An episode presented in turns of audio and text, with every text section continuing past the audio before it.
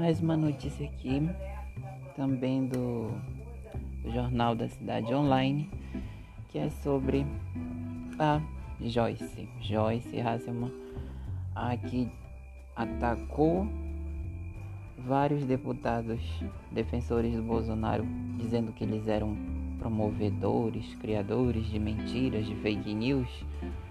E no final foi descoberto todos aqueles áudios, todas aquelas mensagens com a vozinha dela falando pro pessoal que ela contratou armar mentiras dos inimigos e propagar. Mas enfim.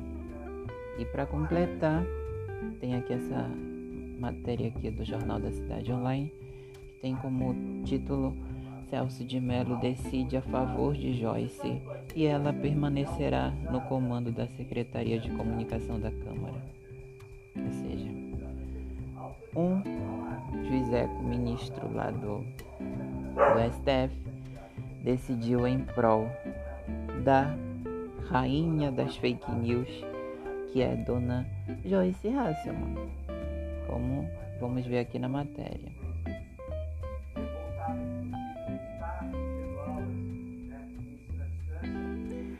Um grupo formado por 10 deputados do PSL apresentou um pedido junto ao Supremo Tribunal Federal, o famoso STF, para suspender a indicação da deputada Joyce Hasselman para o comando da Secretaria de Comunicação Social das, da Câmara dos Deputados. Porém, o ministro do STF, Celso de Mello, negou o pedido, porque ele é puxa-saco da mentira, né? Joyce foi designada secretária de comunicação no último dia 10. Imagine. A rainha da mentira virou a secretária de comunicação da Câmara. Por ato do presidente da Câmara, Rodrigo Maia. Oh. Nossa. Esperar o que desse, não?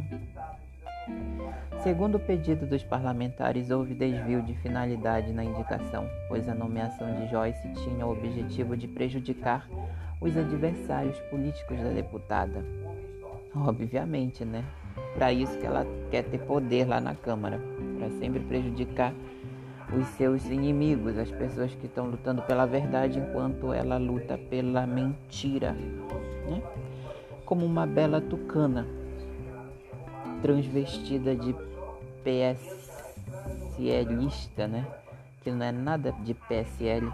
Ela é tucana, puxa saco do Fernando Henrique Cardoso, puxa saco do Dória, do Ditadória. Ou melhor dizendo, garota propag garoto propaganda da China, que é o governador de São Paulo.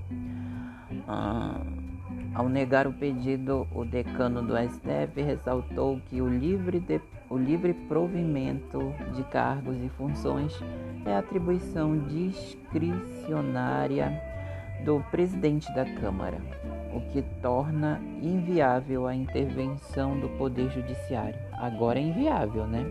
Nesse sentido, quando é para defender a verdade, eles não têm poder nenhum. Mas quando é para defender mentira, e atacar quem diz a verdade, eles são o poder, o supremo, né? Como eles se julgam. Especialmente quando não há evidência de que o ato tenha violado a Constituição Federal. Qual maior evidência do que, do que essa Joyce ter, do, de que, do, do que todos os áudios com a voz dela falando, mandando a equipe dela criar mentira dos adversários políticos. Tem coisa mais mais mais como é que se diz que comprove mais que isso?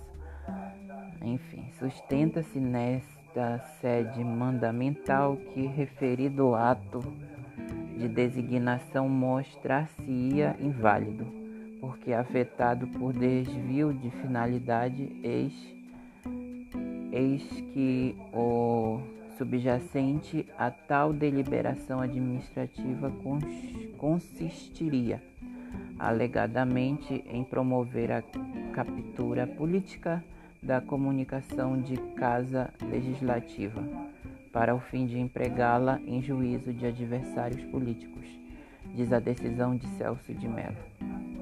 De acordo com Celso de Mello, o pedido não apresentou qualquer elemento informativo que o ato de Maia estivesse dissociado do interesse público. Joyce permanece no cargo junto com o seu gabinete do ódio. É porque ela pode ter o gabinete do ódio, né? Que realmente é gabinete do ódio. Agora os outros que apenas dão sua opinião contrária aos desmandos e à corrupção do país, esses são os fascistas, né? Que no final das contas, fascistas mesmo é essa gente que se finge de honesta, mas na verdade é um verdadeiro lobo em pele de cordeiro. Esse, essa é a esquerda brasileira.